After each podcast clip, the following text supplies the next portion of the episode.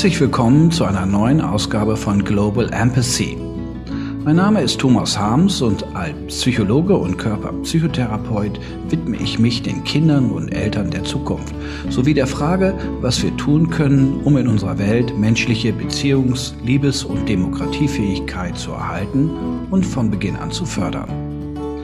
In diesem Podcast spreche ich mit Menschen aus Forschung und Praxis, die sich in ihren Berufen und Projekten für einen emotionalen Klimawandel in unserer Welt einsetzen.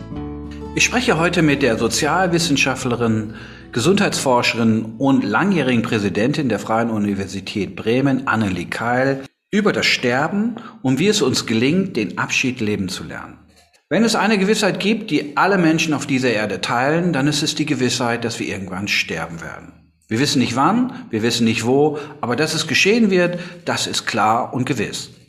Warum ist es trotz dieser Tatsache so überaus schwierig, dieses Thema anzuschneiden? Warum ist es so häufig aus dem Alltag verdrängt? Und was können wir tun, um eine alternative Sterbekultur in unserer Welt zu eröffnen? Genau das sind die Fragen, die ich heute mit Annelie Kahl besprechen möchte. Ich freue mich, dass du da bist, Annelie, und dass wir dieses Gespräch führen dürfen. Warum tun sich die meisten Menschen so schwer damit, es überhaupt als Teil ihrer, ihres Lebensweges zu sehen? Und was kann man eigentlich tun, um dieses Tabu, über das du ja auch in deinem gleichnamigen Buch geschrieben hast, ähm, damit besser umzugehen? Ich glaube, das Allerwichtigste ist ein Missverständnis. Das Missverständnis hast du sozusagen auf der einen Seite schon genannt, nämlich die Gewissheit, dass wir sterben werden.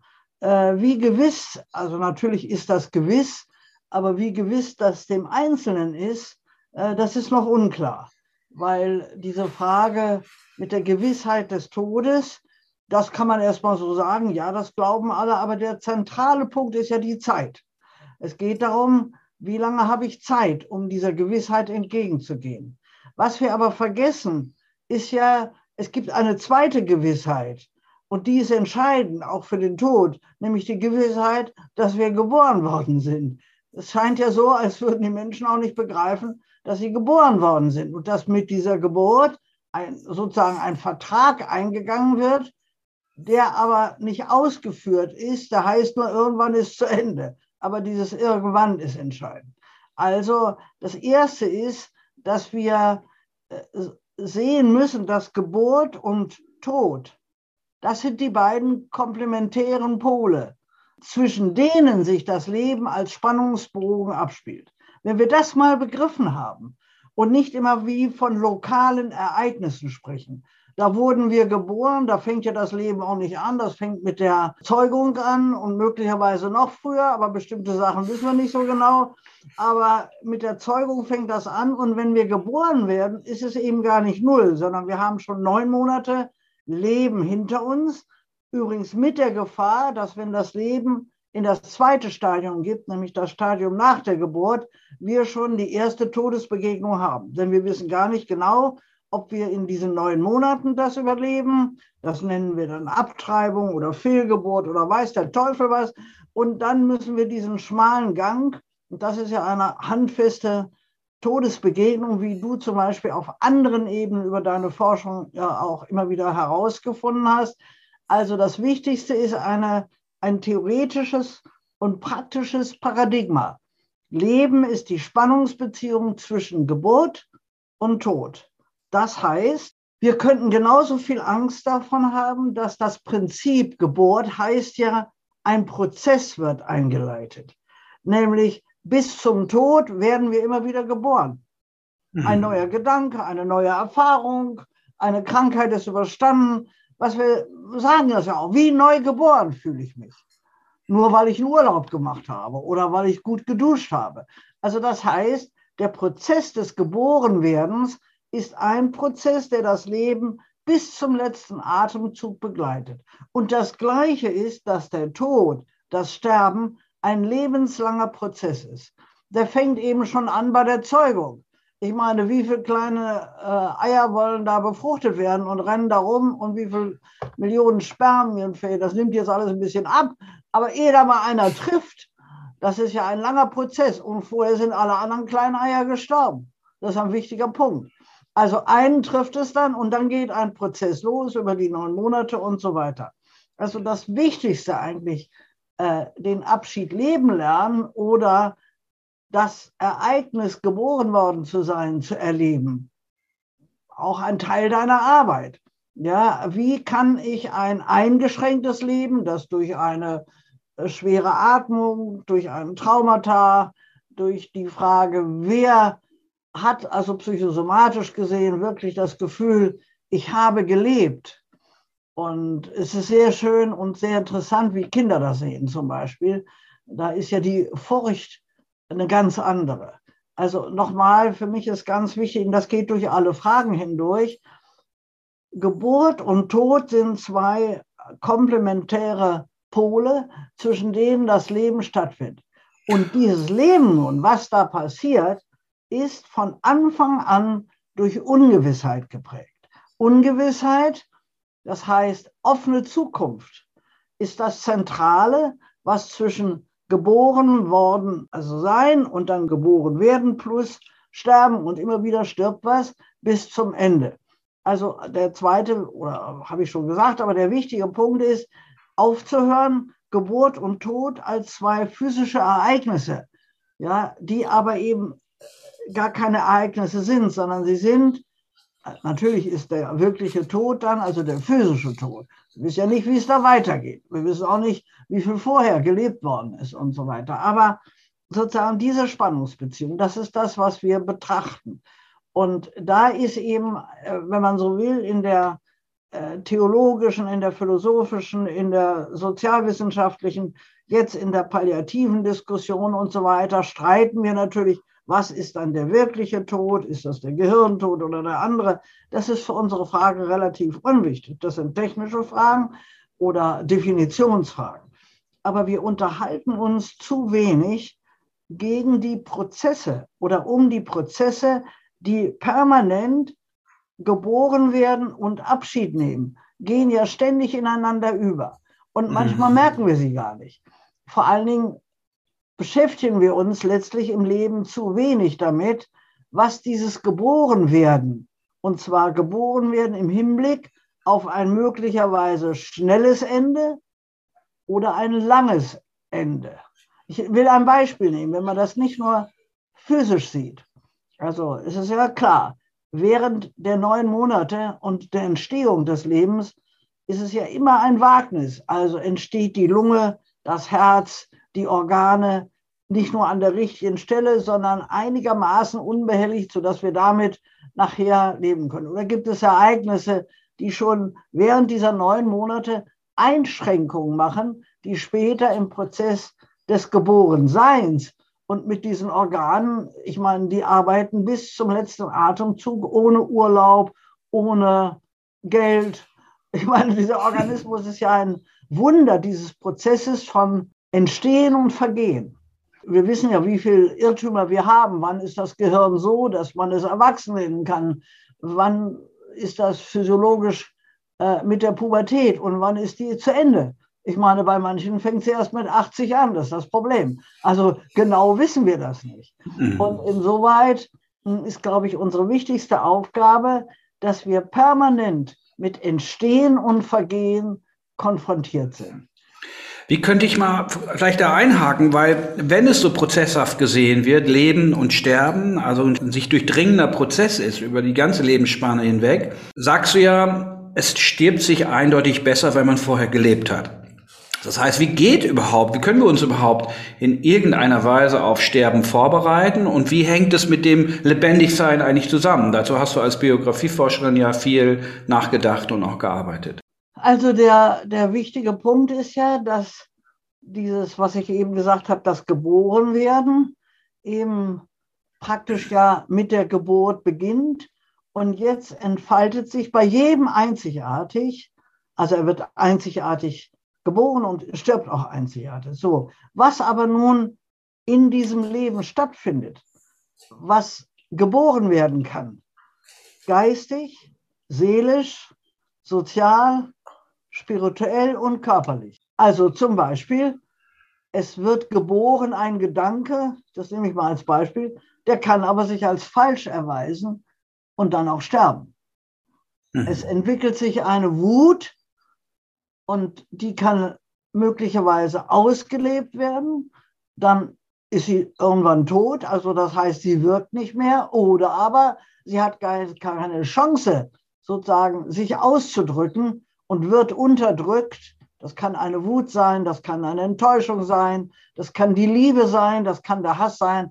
Die ganze Gefühlswelt ist eine Form von Geborenwerden und darin mhm. sind permanent Abschiede und Sterbensprozesse.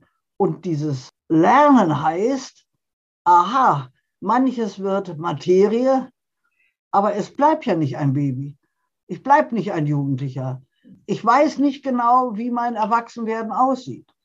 Ich weiß als Frau nicht, ob ich mir Kinder wünsche, ob ich welche kriege, ob die sterben, ob das eigentlich die sind, die ich haben wollte und ob der Vater der richtige ist. Das sind alles Fragen, die offen sind. Und deshalb lernen wir sowohl das Leben, Leben wie das Abschied nehmen im Lernen. Äh, also ich will mal so ein, so mein gängiges Beispiel dafür ist, wir kommen sozusagen ungefragt zur Welt. Keiner von uns hat einen Vertrag gemacht mit irgendjemandem, sondern zwei andere haben entweder in der Liebe oder im Wahn oder in geistiger Umnachtung überlegt, ein Kind zu zeugen. Und das warst du dann. Aber erstmal bist du nicht gefragt werden. Wenn du geboren wirst, fragt dich keiner, wie du heißen willst. Da geht einer zum Standesamt und sagt, die heißt Emilie oder Anna. Und da streiten sich schon die Eltern. Dieser Name kann aber ein Schicksal werden. Plötzlich heißt du Mohammed, musst später fliehen und hast dann mit dem Namen, zu dem du erstmal gar nichts kannst und so weiter, der entschieden worden ist, mit dem lebst du. Und die Frage ist, lässt du dich umtaufen, lebst du damit und so weiter. Das heißt, wir kommen ungefragt zur Welt. Wir kommen ungefragt in eine Familie. Darüber werden wir noch reden. Also die Ideologie, dass man als Kind gewünscht ist und dass man in die richtige Familie kommt. Wir wissen ja gar nicht, was eine richtige Familie ist. Und bis heute ist unsere gesamte Familienpolitik, also gesellschaftlich, reden wir von einem Begriff Familie, den es schon lange gar nicht mehr gibt. Den haben die Soziologen und andere analysiert. Also du hast ein Schweineglück, wenn du wo ankommst, wo du auch gewollt wirst und wo du die Förderung bekommen kannst, die du brauchst. Also ungefragt auf die Welt gekommen, ungefragt in eine Familie, ungefragt in ein Land. Ich habe 1939 vor meiner Geburt nicht gesagt, oh Deutschland, das ist ja total geil, da gibt es bald einen Krieg und den Hitler wollte ich auch schon mal kennenlernen. Habe ich doch alles nicht gesagt. Sondern ich werde mit der Geburt in ein Leben getaucht, dessen Strukturen äh, an vielen Stellen schon festgelegt. Und so ist es zum Beispiel auch mit der Spiritualität irgendwie sagen Leute, ja, äh, wir lassen dich taufen, du bist jetzt katholisch oder du bist Moslem oder du bist Jude oder sonst was. Und dann sagen wir immer, naja, die können sich später noch entscheiden, aber das sind ja alles Prägungen, ja, mit dem das unbekannte Leben sich uns dann vorstellt. So, und darin liegen bereits all diese Herausforderungen, die bis zum Tod gehen, aber zwischendurch kleine Tode verlangen. Ja. Ein kleiner Tod könnte sein, ich muss meine Heimat verlassen, weil ich in ein Land geboren worden bin, das nicht für mich sorgt. Noch mal kurz ein aktuelles Beispiel. Ich habe gestern Rotz und Wasser geheult, als ich gehört habe, dass diese jungen Soldaten, die von Belarus aus einem Manöver plötzlich in der Ukraine sind, Tschernobyl umstellt haben und keine Ahnung davon haben, was Bestrahlung ist und, und, und die graben darum und liegen jetzt wieder in Belarus und kämpfen mit ihren 20 Jahren um ihr Leben, weil diese Situation ihnen den Atem beraubt hat und das Land, in das sie geboren werden und dessen Sprache du hast, sozusagen ist keine Rettung, sondern ist nur ein Angebot, eine Herausforderung. Du selber hast in deiner eigenen Biografie ja sehr viele von diesen Dingen erfahren. Du hast ja sehr oft diese kleinen Tode erfahren. Zum einen, weil du eben, wie du schon sagtest, Teil vom Zweiten Weltkrieg warst. Du hast ihn persönlich erlebt, du bist geflohen, du hast deine Heimat aufgeben müssen. Und, das beschreibst du ja in diesem Buch, das letzte Tabu, auch sehr eindrücklich, hast sehr, sehr viele direkte Konfrontationen mit dem Tod auch auf dieser Flucht gehabt, wo du ach, erlebt hast, vielleicht viel mehr, als es heutige Kinder so, so unmittelbar erfahren, was Tod und Sterben eigentlich bedeutet. Und Wie weit war diese ganz frühe Biografie für dich so prägend, eigentlich dich mit diesem Thema so auseinanderzusetzen? Also ich glaube, die Urerfahrung, was die Metapher Tod betrifft, im Zusammenhang des Geborenwerdens, ist ja meine Geburt 1939 am 17. Januar in Berlin. Und meine Mutter ist jetzt nicht so wichtig, aus welchen Gründen auch immer, kann diese Mutterschaft sozial, vielleicht auch seelisch nicht annehmen und gibt mich in ein Heim. Und das habe ich jetzt alt geworden, nochmal sehr begriffen, obwohl ich darüber Eriksen alles Mögliche gelesen habe mit Urvertrauen. Am Anfang steht eine Todesbotschaft, nämlich nicht angenommen zu sein, nicht anzukommen. Gleichzeitig aber mache ich in diesem Heim bis 1940, also nach einem Jahr, eine sehr gute Erfahrung. Das ist ein Heim, wo die Kinderschwestern die Kinder wirklich annehmen. Und wir werden 1940 bei dem Polenfeldzug von Hitler nach Polen verlagert. So, das heißt, meine erste Zeit ist eine, eine kriegerische Situation, keine Familie zu haben, aber gleichzeitig in eine Wahlverwandtschaft, in eine Ersatzfamilie zu kommen. Und diese Erfahrung der ersten sechs Lebensjahre ist eine Friedensinsel mitten im Krieg. Also als ich dann 1945, übrigens unmittelbar an meinem Geburtstag, da holt mich meine Mutter aus diesem Heim raus, die lebte auch aus Kriegsgründen in Polen. Und jetzt beginnt für mich der Krieg leibhaftig, den ich vorher, also der tobte ja schon lange, aber den habe ich als Kind in dem Heim, außer dass ich keine Familie hatte, aber also keine im engeren Sinne Familie.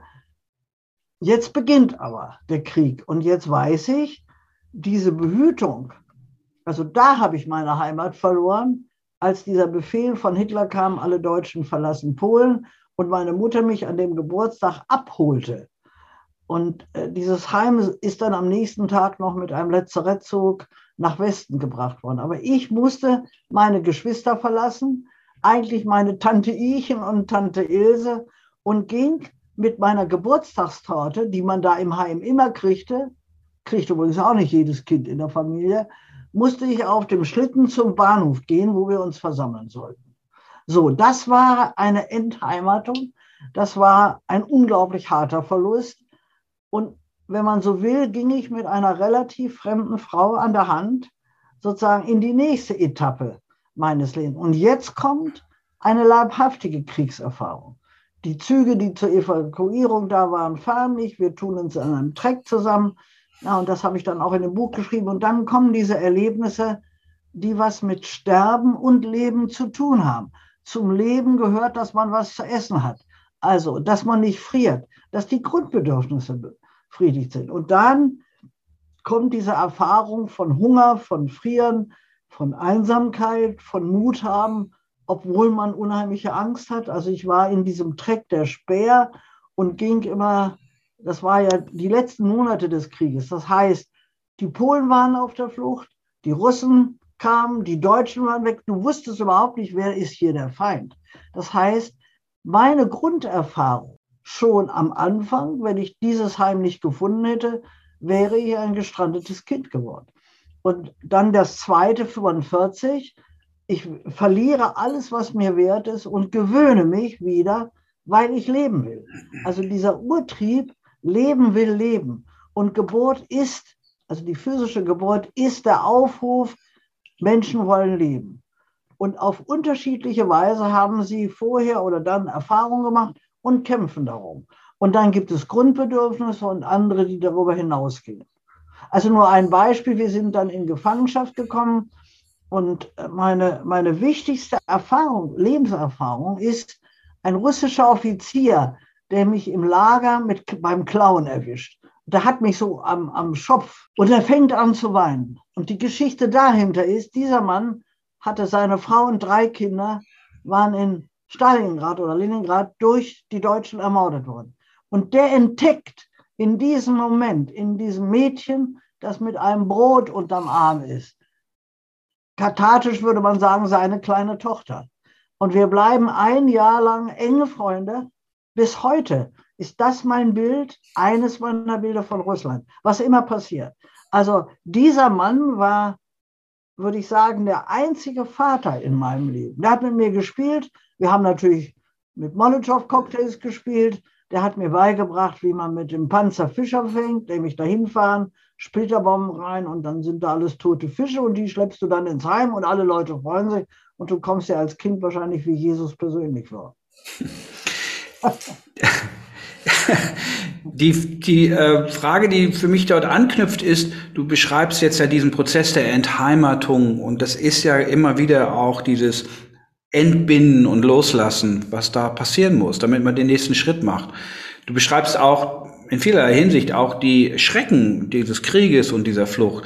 Aber wenn ich mir deine Biografie und auch deine so Lebensleistung jetzt so anschaue, würde ich ja sagen, was ich persönlich mit dir erlebe, ist einfach unglaublich viel Zuversicht.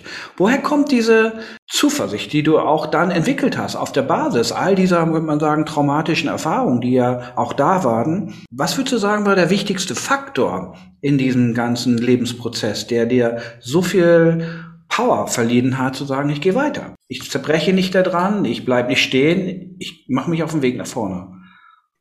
Also meine, also meine theoretische Grundüberzeugung, die später dazu gekommen ist, und meine erf praktische Erfahrung ist, dass das stärkste Motiv aller Lebewesen ist, sie wollen leben. Und deshalb hat mich der Albert Schweitzer mit seinem Satz, ich bin Leben, das Leben will, inmitten von Leben, das Leben will, sehr überzeugt. Der Lebenswille, der ist in großer Gefahr, der kann gebrochen werden. Aber er ist da. Und das kannst du überall sehen, wo sich Menschen immer wieder aufmachen. Der kann allerdings gebrochen werden und muss jetzt nicht diese Form annehmen, äh, die ich hatte. Aber ich hatte ganz offenbar einen enormen Lebenswillen. Und der war natürlich auch durch Erziehung, nämlich, dass dieses abgestellt zu sein, in ein Heim zu kommen, unter dem ich bis heute immer noch leide, also in meinem Grundvertrauen, ist eine Struktur, die heißt, du kannst immer verlassen werden. Das stimmt ja auch, aber ich habe alles, was mit verlassen werden zu tun hat, zum Beispiel meine, in meiner zweiten Ehe, da wusste ich noch nicht, wie eng das verbunden ist eigentlich mit diesem ersten verlassen werden. Ich habe mich gewundert. Beim ersten Mal bin ich gegangen, das war nicht so tragisch, aber hier, ohne dass der Mann mir das selbst angetan hat, weil er das auch wahrscheinlich, ich wusste es ja auch nicht, aber verlassen werden ist eine meiner wichtigsten und härtesten Erfahrungen. Und gegen dieses Verlassenwerden habe ich einen Satz gesagt, hallo, ich bin da. Das ist Lebenswille. Und der war nun im Heim durch Tante Ichen und Tante Ilse sehr gestärkt weil das konnte man auch auf der Flucht sehen. Ich war ein mutiges Kind, weil ich eben im Heim aufgewachsen war. Ich musste immer mit 40 Kindern teilen, ob das der gute Nachtkurs war oder was auch immer. Das heißt, ich wollte leben. Und ich wollte nachweisen, dass ich zu Recht auf der Erde bin. Und das haben doch mehr Kinder, und das ist natürlich ein Teil deiner Arbeit, der kann physisch am Anfang schon sehr gebrochen sein. Auch bei den Eltern, Eltern zu werden, die das Schreien oder sonst was aushalten.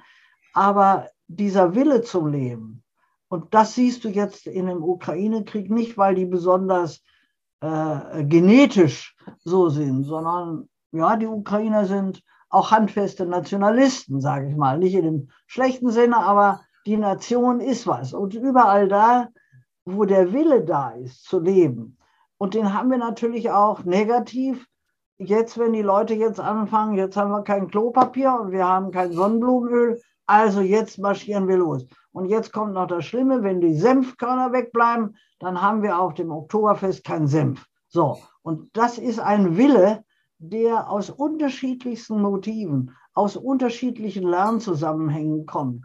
Und ich glaube, dass die Depression etwa oder viele der psychischen und psychosomatischen Krankheiten etwas damit zu tun haben, dass diese Herausforderung, die grundsätzlich im Leben steckst, du musst es selber machen. Mhm. Es macht dir keiner das Leben. Du musst Hilfe haben und du musst Angebote, Herausforderungen haben. Das ist ja klar.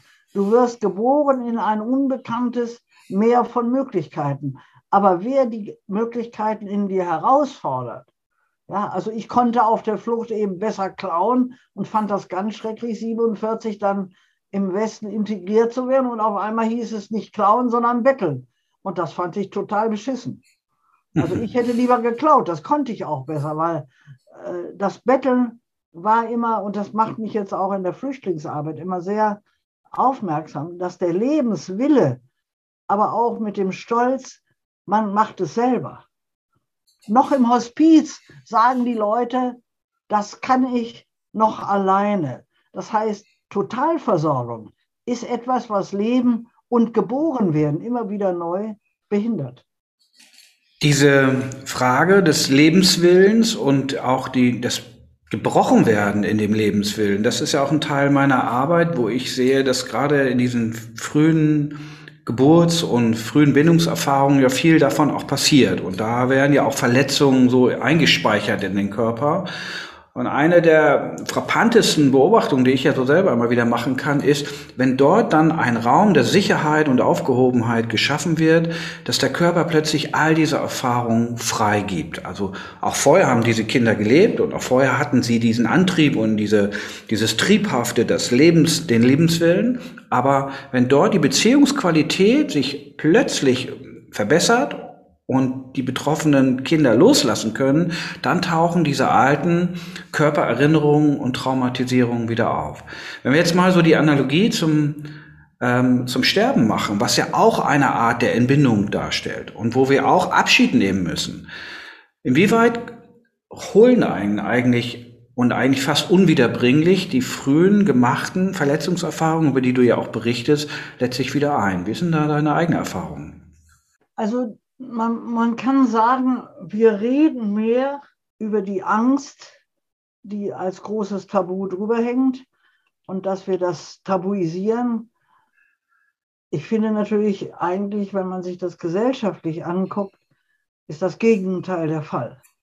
Es wurde noch nie so viel über Tod und das ist der Krieg, das ist Hunger. Ich meine, das nehmen wir ja alles zur Kenntnis, wie bedroht Leben ist.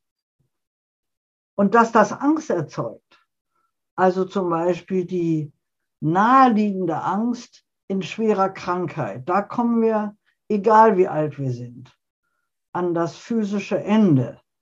Das Sterben ist ja nochmal was anderes. Du kannst zum Beispiel selbst mit körperlicher Krankheit zehn Jahre in einem palliativen, das heißt ja in Anführungsstrichen nur ein unheilbarer Zustand sein. Aber du stirbst nicht.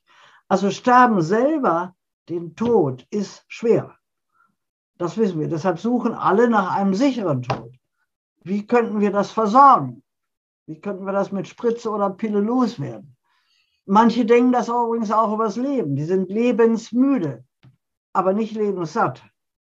Und insoweit ist die Frage, was habe ich aus meinem Leben gemacht? Also nicht im Sinne von materiellem Erfolg, aber wie oft habe ich das Leben genossen?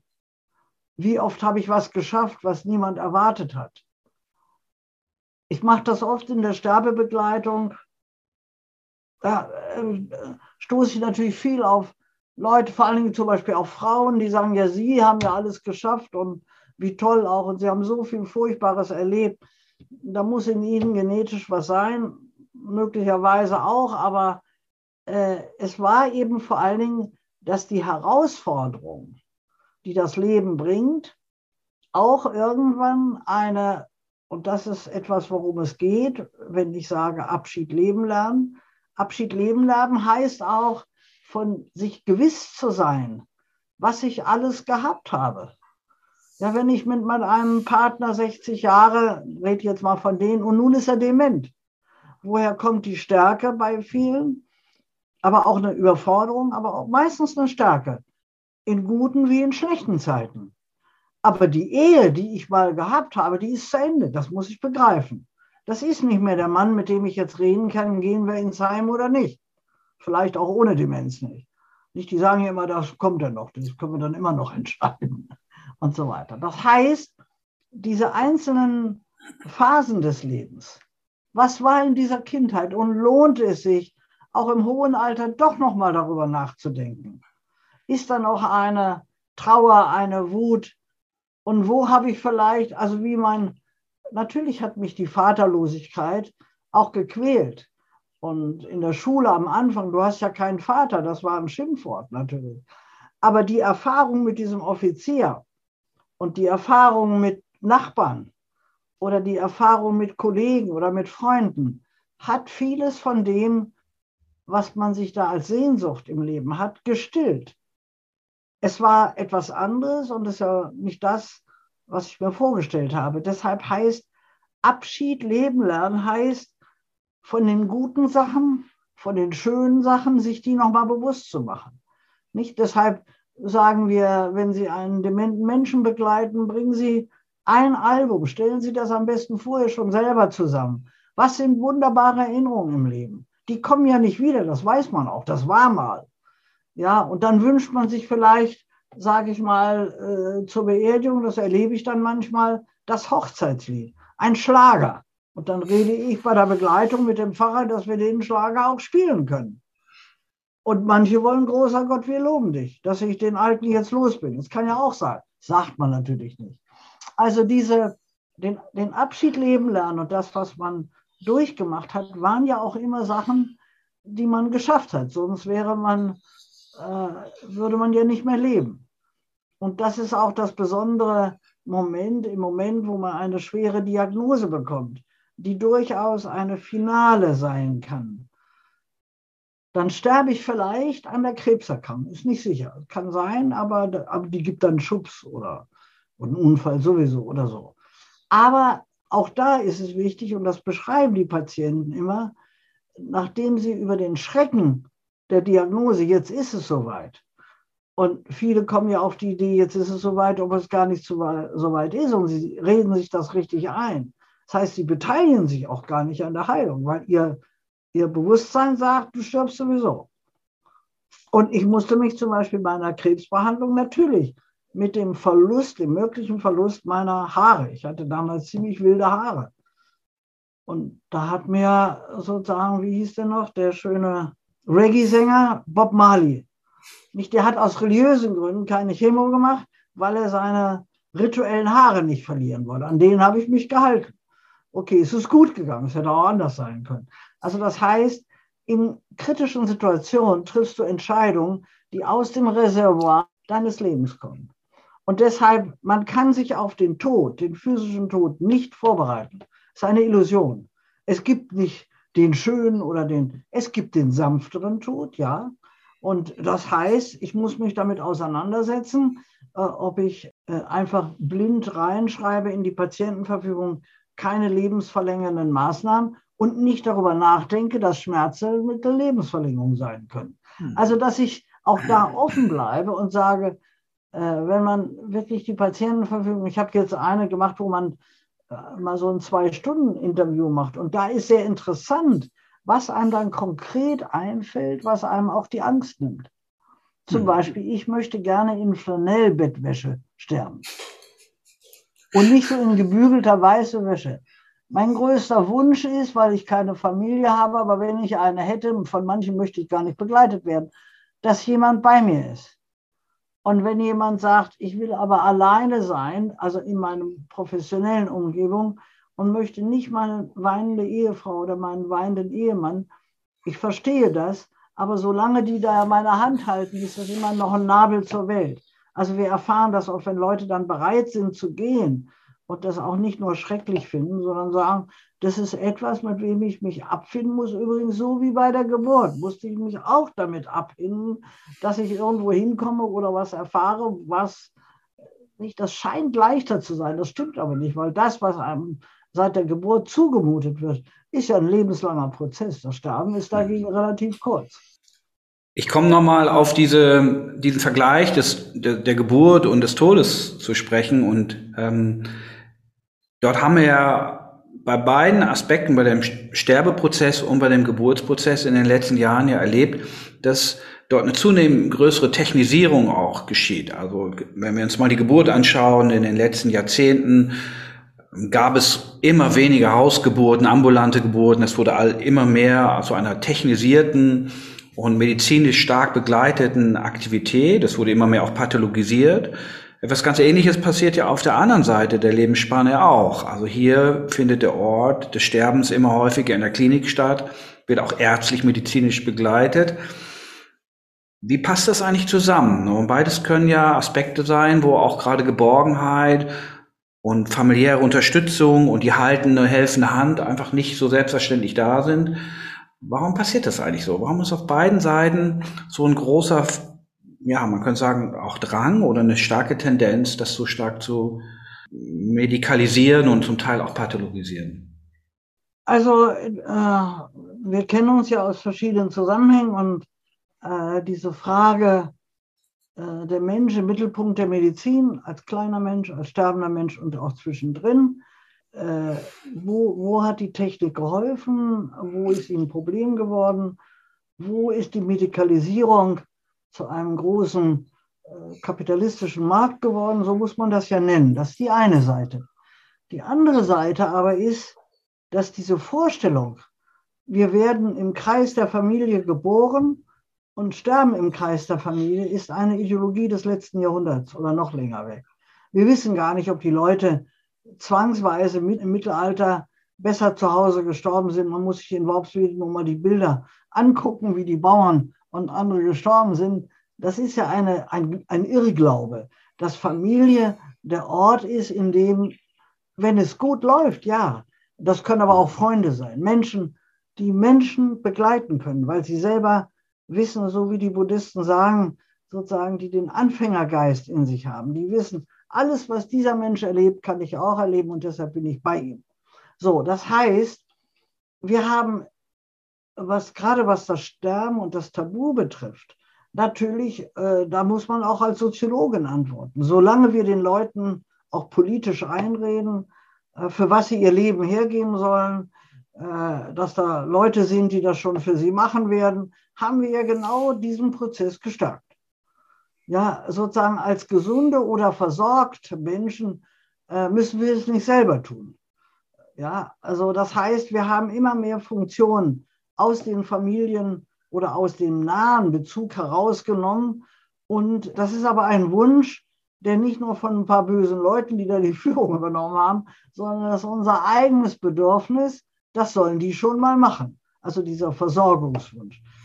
Ja, wir haben auch diese Tabuisierung, wir reden nicht darüber. Aber in all diesen Sachen brauchen wir Pioniere. So wie du, finde ich, ohne dass ich das jetzt dir zu Ehren sage, du bist ein Pionier und in anderen bin ich das vielleicht und der Nächste. Das heißt, wir haben in der gleichen Art, wo wir Tabuisierung beklagen und dass Menschen übrigens sterben mehr zu Hause als im Krankenhaus. Die Krankenhäuser sind gar nicht darauf eingerichtet, aber inzwischen sind die Palliativstationen mehr auch äh, Stationen, um die Leute dann medikamentös einzustellen. Aber wir haben inzwischen sowas wie Palliativstationen. Wir haben stationäre Hospize. Wir haben 150.000 Menschen, die ehrenamtlich in der Hospizbewegung, in der Begleitung sind. Das hat keine andere soziale Bewegung geschafft. Ja, das ist, und wenn du die hörst, ich kriege ja auch mal, warum tust du dir das an? Sage ich, weil ich selber bald sterben werde. Und da lerne ich was. Also alle, die die Arbeit machen, sagen, so wie du auch, ja, das ist Leid oder so, aber ich lerne dadurch auch was. Ich komme mir als Menschen nahe. Also insoweit ja, wir müssen einfach stolz darauf sein, dass wir inzwischen, das ist ja auch noch nicht so alt, durch die Hospizbewegung haben wir sogar eine Palliativmedizin. Inzwischen gibt es Lehrstühle. Ob die immer besser sind, wenn die Kliniker daran gehen, das ist eine andere. Aber der wesentliche Teil ist ja dieser klinischen auch Versorgung, das Sterben, was komplexer geworden ist, dadurch, dass die Leute älter werden, aber oft chronisch krank sind. Also ein Herzgeschädigter ein Lungengeschädigter, das war auch das Problem bei Covid, war ja nicht nur das Sterben, sondern das sozusagen, wenn die Lunge versagt, müssen die Leute an die, alles andere wäre zu Hause unmenschlich. So, und dann kommt das mit dem Besuch, ja, das ist klar. Aber ich sag dir mal, diese ganze Debatte um die Angehörigen, äh, die dann nicht zu Besuch kommen können. 75 Prozent der Alten, die sterben, leben zu Hause alleine. Viele die im Heim und im Pflegeheim sind, übrigens auch Jugendliche und Kinder in der Psychiatrie, kriegen gar keinen Besuch.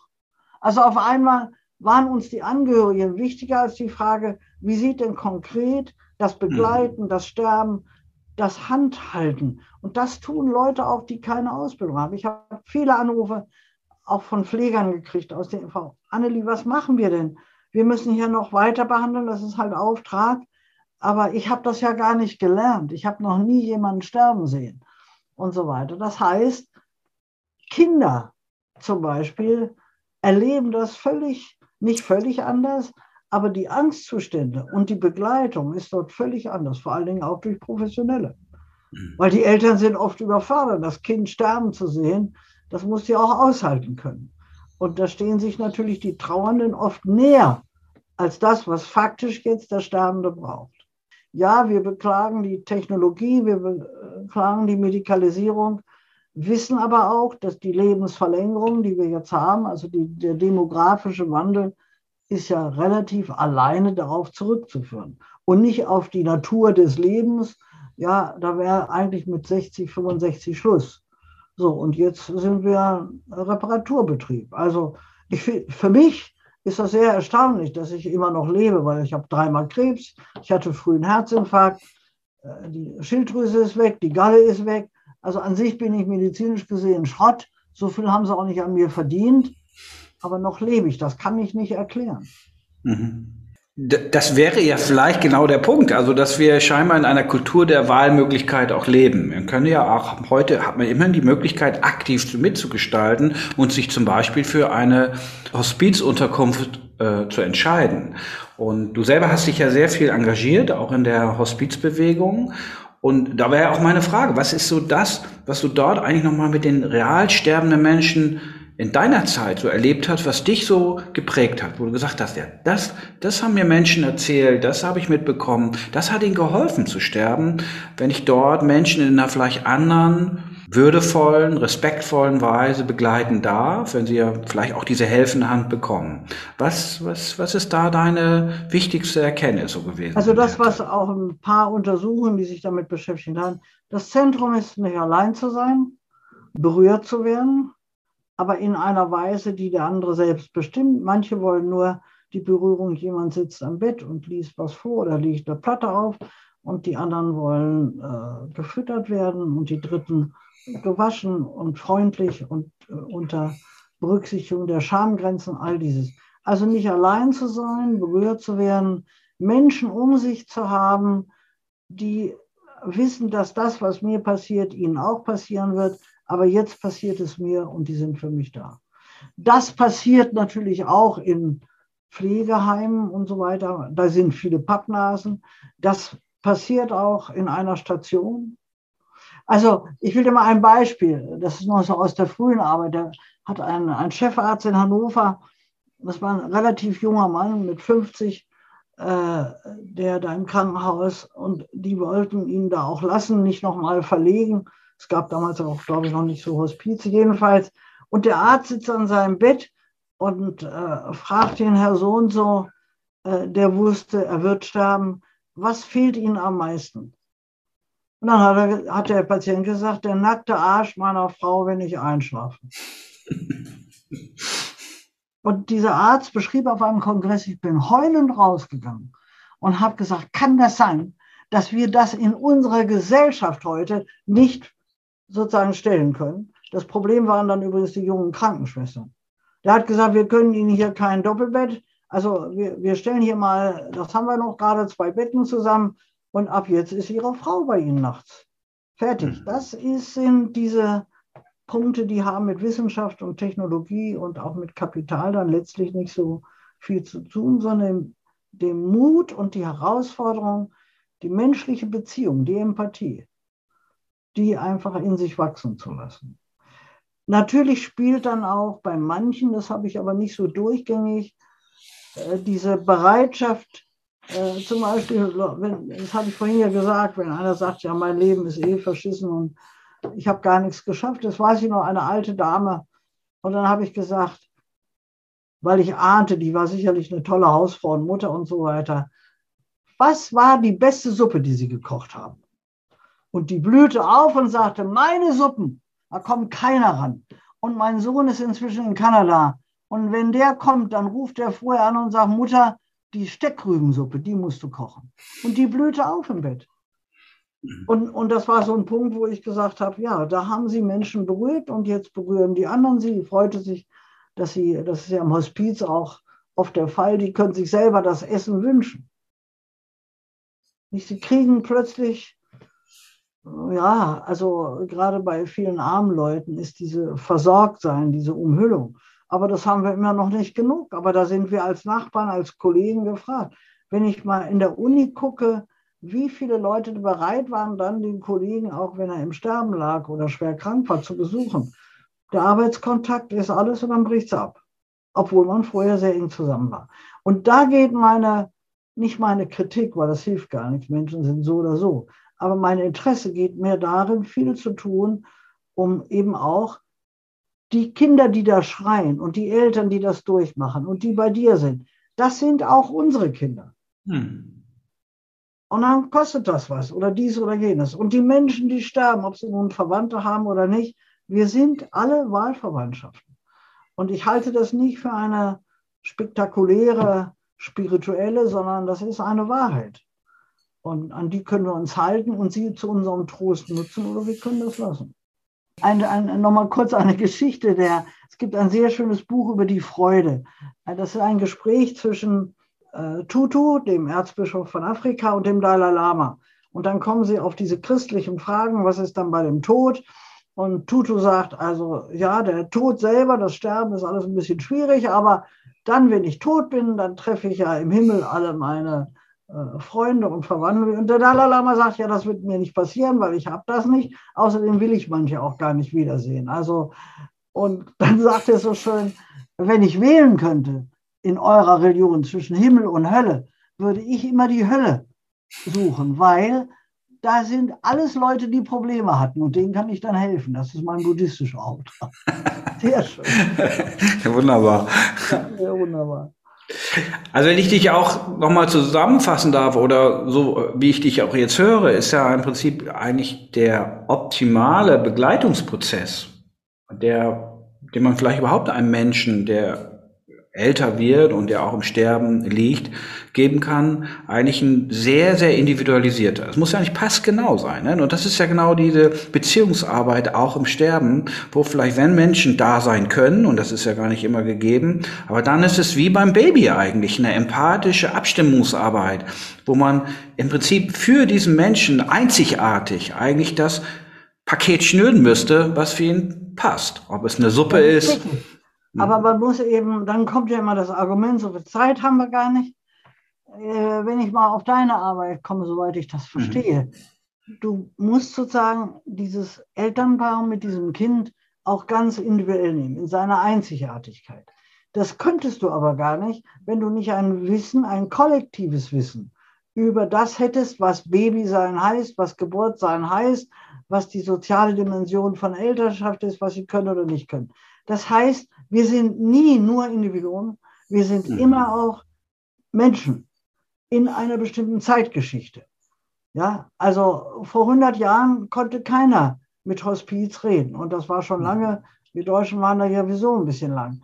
Und äh, ohne Magen zu leben, wenn ich mir das heute vorstelle, eine Leistung der hochtechnisierten Medizin ist ja auch ziemlich großartig. Ne? Also es ist, glaube ich, wichtig, dass wir sind einzigartige menschliche Wesen.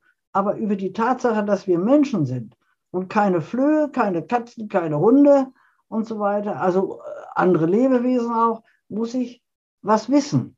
Wie leben und sterben Katzen, wie leben und sterben Hunde und wie leben und sterben kleine Menschen oder große Menschen. Eine, äh, wenn ich das gerade nochmal sagen kann, ich habe so Zitate gesammelt von, von Kindern. Da sagt zum Beispiel Micha, die ist sieben Jahre alt ein sterbendes Kind, die sagt, und zwar mit Blick ganz offenbar auf die Mama. Das sehen wir oft. Kinder äußern sich immer schon in der Trauer, die Eltern haben werden, weil sie deshalb oft auch lieber mit den Ärzten und den Pflegern sind. Und Micha, sieben Jahre alt, sagt, ich bin ja nicht weg, Mama. Ich wohne bloß bald im Zeitlosraum. Da kannst du mich besuchen, immer wenn du willst und ich dich auch. Und wenn wir uns treffen, reden wir nicht mehr. Wir haben ja keinen Mund mehr. Wir wissen einfach so, was wir uns sagen wollen. Im Zeitlosraum kommst du immer überall, kannst du immer überall sein. Wie wenn du Luft wärst. Das ist doch sehr schön. Und ich habe eine Menge dieser Zitate gesammelt. Ein Junge hat mal gesagt, naja, das mit dem Sterben wird schwierig, aber das mit dem Tod, das hatten wir in Physik. Energie vergeht nicht. Ich weiß noch nicht, was aus mir wird. Also diese, diese Hinweise darauf, die Begleitung muss individuell sein, aber sie muss auch eingebunden sein in die Geschichtlichkeit. Wenn ich dieser Frau mit der Suppe sage, das war ihre Aufgabe und da sind sie stolz drauf, das haben sie gemacht und ich bin ein Teil einer anderen Generation, äh, ich konnte studieren und habe anstatt Suppe eine Habilitation geschrieben und so weiter.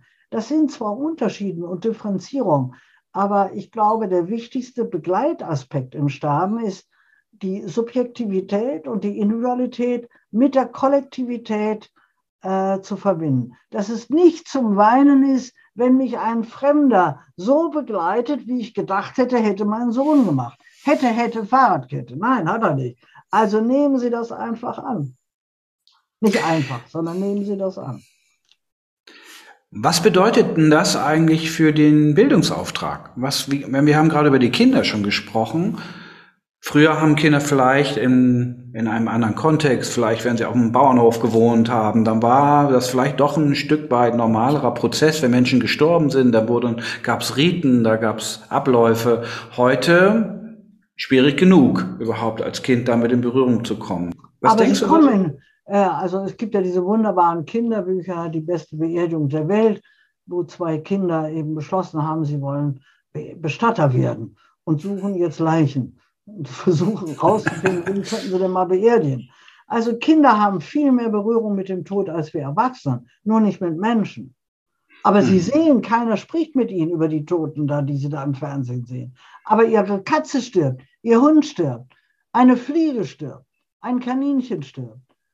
Pflanzen, ja, wenn ich Kindern auch erkläre, das sind Lebewesen. Und es ist nicht so gut, wenn du da ständig, weil die Blätter fallen müssen, da muss ich nicht moralisch sein. Die dürfen auch ihr Gewehr haben und so weiter.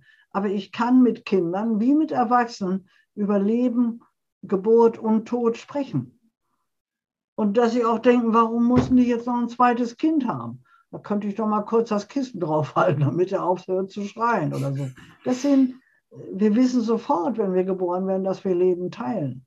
Und Kinder haben viel Erfahrung. Und ich erlebe, jetzt sind wir durch die Hospizbewegung ja auch viel weiter. Also, dass wir zum Beispiel ein Kindergarten nimmt an der Beerdigung teil, wenn ein Kind gestorben ist.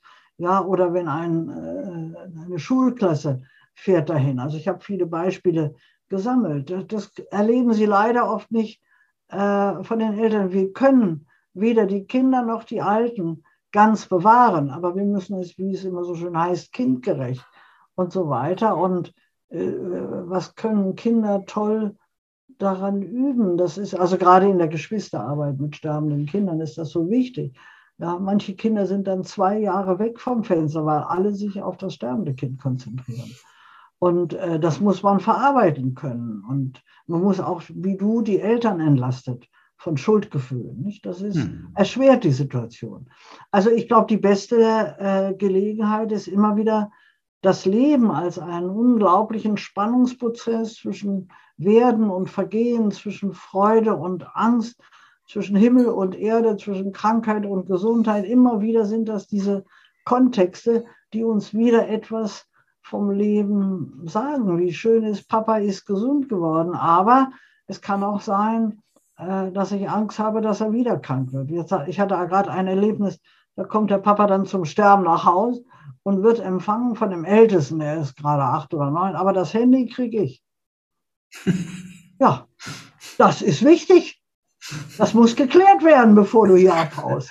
Das ist dann, das ist real. Und äh, hm. ich weiß noch, wie wir auf meinem Dorf, äh, da habe ich einen jungen Mann begleitet, und äh, dann waren die Kinder in einer unserer Gruppen und dann haben wir den Sarg bemalt. Ja, da stand das ganze Dorf.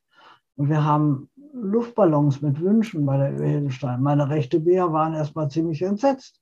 Jesus hätte das auch so gemacht, aber der Papst, der Papst vielleicht auch, aber die andere da in Moskau, der feuert den Putin jetzt an. Wir kriegen das nichts als Garantie, sondern immer wieder in dieser Auseinandersetzung.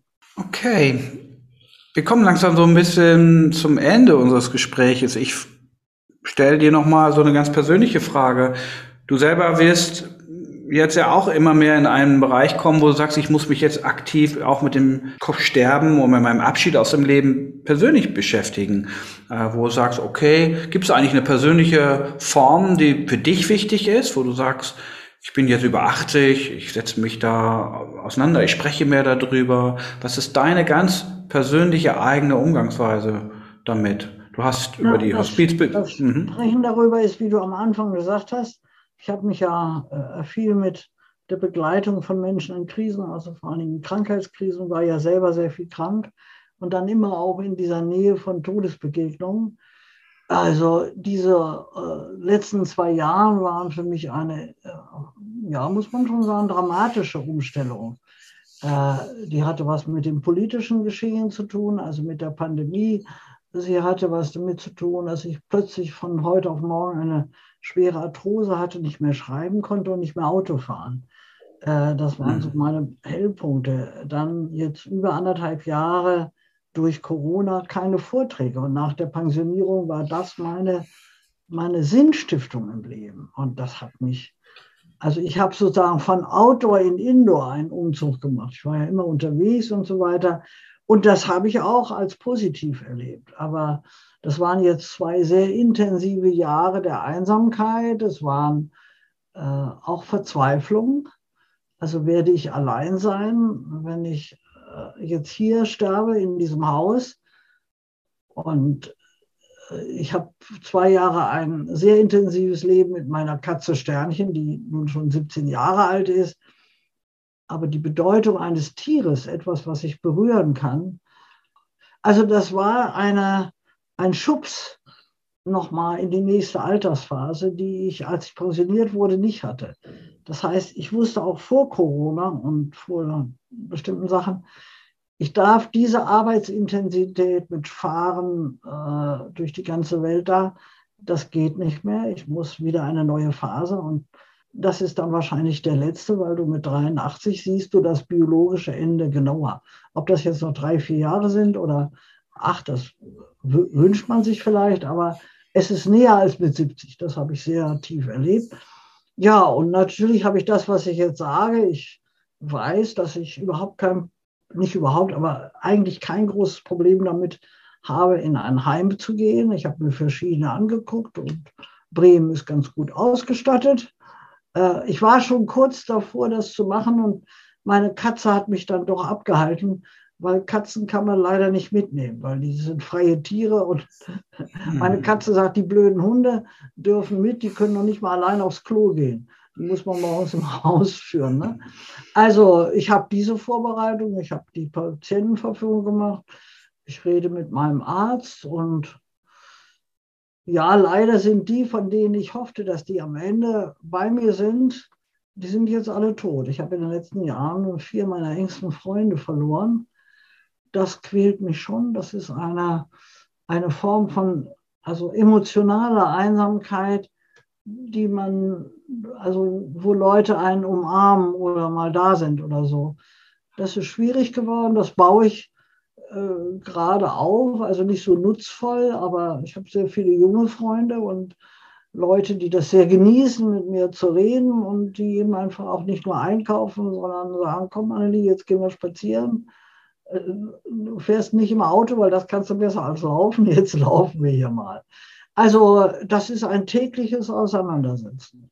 Ja, es ist auch verbunden mit einer großen Dankbarkeit, dass ich sowieso so alt geworden bin, aber ändert nichts daran, dass dieses Jahr für Jahr älter zu werden und Kompetenzen fallen weg, das riecht mich schon auch auf, wenn ich dann da irgendwo an ein Buch nicht mehr rankomme und aufpassen muss, dass der Hocker nicht umfällt oder mhm. bestimmte Sachen nicht in den Keller tragen kann und immer warten muss, bis ein Mann vorbeikommt, der nicht gerade was am Rücken hat und die Kartoffeln oder das Holz in den Keller rein oder rausholen kann.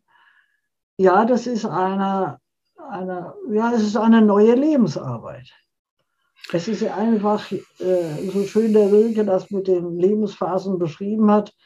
In jedem Anfang ist ein Zauber drin und in jeder Phase, aber das muss erstmal entzaubern. Was ist jetzt noch zauberhaft und was ist einfach eine Arschkarte, die man da gezogen hat? Welche Rolle spielt Spiritualität für dich in diesem Geschehen? Eine große. Das Aber Trost? hat eigentlich immer, also neben mein, hm. also meine spirituelle Entwicklung war ein Teil meiner politischen Entwicklung. Zu verstehen, dass zum Beispiel Spiritualität der Wesen, die wesentliche Antriebskraft ist, äh, die Menschenrechte zu verteidigen. Also ich weiß nicht, wie man durch auch diese Kriege jetzt kommt, zu begreifen, was Menschen den Menschen antun und äh, welche Negativität natürlich auch Religionen haben können. Ich bin äh, vor einem halben Jahr wieder in die Kirche eingetreten, weil ich, also hier eine ganz tolle Gemeinde habe mit zwei Theologinnen, ganz jungen Frauen, die großartig sind und will aber nicht viel Gemeindearbeit machen. Da habe ich immer das Promi-Problem, Frau Keil und weiß der Teufel. Aber ich fühle mich da sehr gut und äh, hatte ja immer auch ein tiefes Verhältnis zur Kirchenmusik und verbinde mein Christusglauben, Jesusglauben, also die Menschwerdung. Äh, und deshalb ist jetzt für mich diese Passionszeit. Ich habe gerade dazu was geschrieben. Diese, also ich halte, ich glaube, ich habe das auch mal in einem unserer Vorträge, eine der wichtigsten Rituale, die aus dem Christentum kommen zur Krisentheorie, sind die Osterfeiertage. Es ist der Gründonnerstag, die Erfahrung von Verrat und Einsamkeit und die Freunde pennen da vorne und du sagst, mein Gott oder wer immer hat mich verlassen. Höchste Gethsemane. Dann kommt der Karfreitag, wo du durch die Hölle des Todes musst.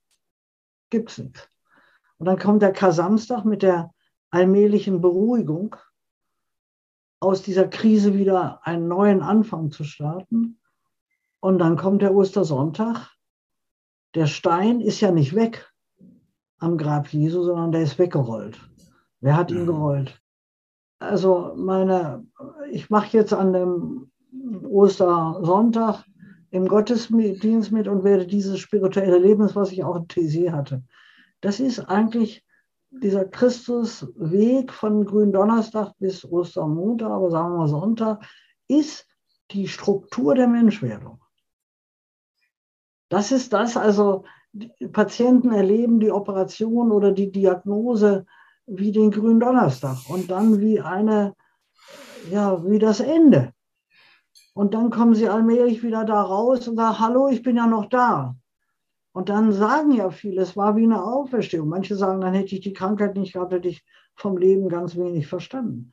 Aber ich will das gar nicht als Optimismus regeln, sondern das ist zwischen Geburt und Tod in diesem ganzen Prozess des Lebens, der ja neben diesen beiden lokalen Momenten äh, das Haupt ist, ist es immer wieder, du gehst durch die Krise. Du machst dich selbstständig, weil du wirst arbeitslos und alles ist weg was erleben ich jetzt zwei ältere Ehepaare hier, die aus der Ukraine gekommen sind. Ne?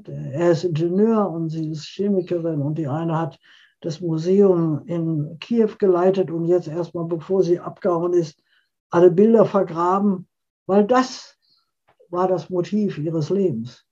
So, und jetzt geht es irgendwie und man weiß gar nicht von vorne wieder los. Und wie geht es mit 72 wieder los? Da hatte ich dein Glück. Nicht? Das war 45 noch mal ein bisschen anders als in dieser Welt jetzt. Das wird auch wieder weitergehen. Aber die führen da schon einen Kampf, der uns alle angeht. Und im Moment setze ich mich auch spirituell sehr damit auseinander. Zum Beispiel mit so einem Satz Frieden schaffen ohne Waffen. Und habe dazu jetzt geschrieben, was sind denn die anderen Waffen? Und das sind mhm. eben auch geistige Waffen. Das sind Auseinandersetzungen. Das ist nicht Friede, Freude, Eierkuchen bis wir dann die nächste Bombe hören.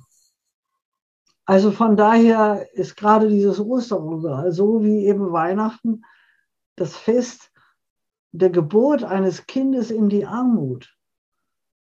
Ja, und mal weg von den äh, Interpretationen und Bibeltexten und Weißertaufe. Und die Hirten hören etwas und verlassen ihre Herden, um zu hören, was ist denn da los, sind neugierig. Also die anderen Religionen haben ja so ähnlich, aber da hat das Christentum in der Geschichte mit diesen Ritualen oder mit den Pfingst, ja, mal ein richtiger harter Geist weht durch die Wissenschaft. Das würde ich mir sehr wünschen, dass den Hören und Sehen vergeht und sie auf neue Ideen kommen. Annelie, vielen Dank. Ich lasse das einfach mal so stehen. Das ist ein wunderbares Schlusswort. Ähm, ich danke dir, dass wir da über diese Themen so sprechen durften und man merkt, glaube ich, in jeder Phase, dass du das wirklich auch lebst und verkörperst, was du redest. Das kommt auf jeden Fall bei mir an und ich denke auch die Menschen, die das jetzt hören werden, die werden davon auch angesteckt werden. Also von Herzen. Dankeschön, haben mir Spaß gemacht. Ich danke dir auch sehr. Tschüss. Gut, tschüss, Annelie. Wer sich weiter mit diesen Themen beschäftigen möchte, der sei auf das Buch Das letzte Tabu hingewiesen, das Annelie Keil zusammen mit Henning Scherf, dem ehemaligen regierenden Bürgermeister in Bremen, geschrieben hat. Es ist im Küssel Verlag erschienen und kann über den Buchhandel erworben werden. Wer sich weiter für Global Empathy und die folgenden Podcasts interessiert, der sei auf die Homepage www.zbremen.de verwiesen Dort könnt ihr euch eintragen und werdet über ein Newsletter über weitere Veranstaltungen und Podcasts informiert. Herzlichen Dank für eure Aufmerksamkeit. Bewahrt die Zuversicht und auf baldiges Wiederhören, euer Thomas Harms.